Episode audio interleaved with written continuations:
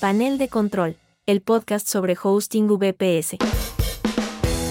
Apache es un popular servidor web de código abierto que se utiliza para alojar sitios web en todo Internet. Es uno de los pilares fundamentales desde su desarrollo, desde su lanzamiento en 1995. Fue desarrollado por la Apache Software Foundation y se encuentra disponible para su uso en múltiples sistemas operativos, como lo son, por supuesto, Linux, Windows, macOS y otros. Comenzó su desarrollo, como te decía, en 1995 y al día de hoy que estoy grabando este episodio, su última versión es la 2.4.55 que salió a mitad de enero del 2023. Un dato curioso es su nombre, Apache. ¿De dónde salió este nombre? Si te has fijado alguna vez, ya la mm, plumita roja ya te da una idea de dónde podría venir. Pero te comparto que al inicio los desarrolladores querían que este web server tuviese la connotación de algo firme, enérgico, pero no agresivo y honraron la memoria de la tribu Apache, que fue la última en rendirse ante lo que se convertiría en el gobierno de los Estados Unidos.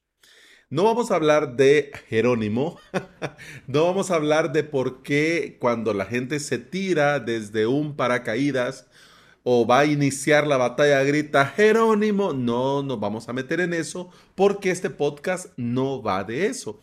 Pero es curioso que le pusieran este nombre porque en esos momentos la preocupación del equipo de desarrollo era que las empresas que llegaran y que tuviesen la adopción de Apache Web Server tuvieran una adopción civilizada y que los primeros ingenieros de Internet tuviesen algo firme, enérgico, pero que fluyera. Entonces, mira, ahora viéndolo visto, la verdad es que el nombre para mí es una genialidad. Y ahora que me puse a investigar para preparar este episodio para vos, no lo voy a volver a ver nunca de la misma forma. Tuve por mucho tiempo la idea de que Apache ya era un anciano obsoleto, que ya estaba esperando su fin, pero ahora por lo que he leído y por lo que te voy a compartir en este momento, ya me imagino a un indio firme, enérgico, pero amistoso. ¿Por qué Apache es el segundo servidor web más utilizado al día de hoy? ¿Por qué? Vamos a ver. Apache es altamente personalizable y se puede configurar para cumplir con una amplia variedad de necesidades y requisitos muy específico de los usuarios. Además, es capaz de manejar múltiples solicitudes de clientes al mismo tiempo y puede manejar grandes cantidades de tráfico web, aunque ya vamos a hablar de la concurrencia más adelante.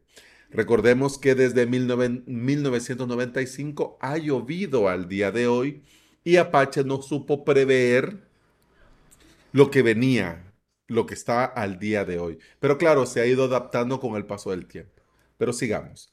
Además, permite a los usuarios personalizar la configuración del servidor de acuerdo, como te digo, a necesidades muy específicas, como por ejemplo el Mod Security.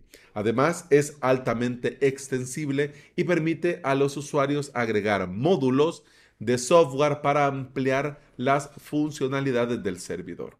Apache es compatible con una amplia variedad de lenguajes de programación como son PHP, Python, Ruby y otros. Además, Apache cuenta con una documentación muy completa y una comunidad muy activa de usuarios. Y por supuesto, desarrolladores que pueden brindarte soporte y ayuda en caso de ser necesario. Si te fijaste al inicio de, de enumerarte las bondades y ventajas, ¿Te fijas que te dije que es el segundo servidor web más utilizado al día de hoy? ¿Sabes cuál es el primero? El primero es Nginx. Nginx. Es, eh, es utilizado por el 34.3% de todos los sitios web. Apache es utilizado por el 32.3%. En la tercera posición está el Cloudflare Web Server, que es utilizado por el 20.2%. Y en cuarta posición eh, queda Lightspeed, que es utilizado por el 11.6%. Estos datos, por supuesto, los podés ir a contrastar en W3Tech. Te dejo en las notas de este episodio el enlace para que le des un clic, pero solo como dato curioso que lo estoy viendo en este momento. Luego de Lightspeed eh, le sigue con un 5.7% Microsoft IIS, luego Node.js con un 2%, Google Server con un 1% y luego 0.3 Envoy, 0.1 Caddy, 0.1 Tenjin y así, etcétera, etcétera, etcétera, etcétera. Pero son 1%. Es decir, que el pastel prácticamente se lo dividen en JaneX, Apache y Cloudflare Server, que son los tres primeros, y seguido por Lightspeed. Mira qué cosa más curiosa. Pero también, por supuesto, como te decía hace un momento, Apache tiene algunas desventajas que también es cierto que debemos de mencionar y tener presentes. Su consumo de recursos es alto, especialmente cuando se ejecuta en sistemas eh, poco potentes. Su configuración avanzada puede resultar muy, muy complicada para usuarios principiantes y tiene, como te decía hace un momento, inconvenientes con el tema de la concurrencia lo que ocasiona ciertos problemas de rendimiento en sitios web que tienen demasiado tráfico. Para mí Apache, que sea código abierto es un gran plus. Y si se sabe poner a punto, realmente al día de hoy no tiene rival. Yo tengo, eh, sigo, conozco, escucho eh, a muchos profesionales del sector y ellos siguen eh, apostando muy fuerte por Apache. Pero claro, Bien dice el viejo y conocido refrán, el que sabe se divierte.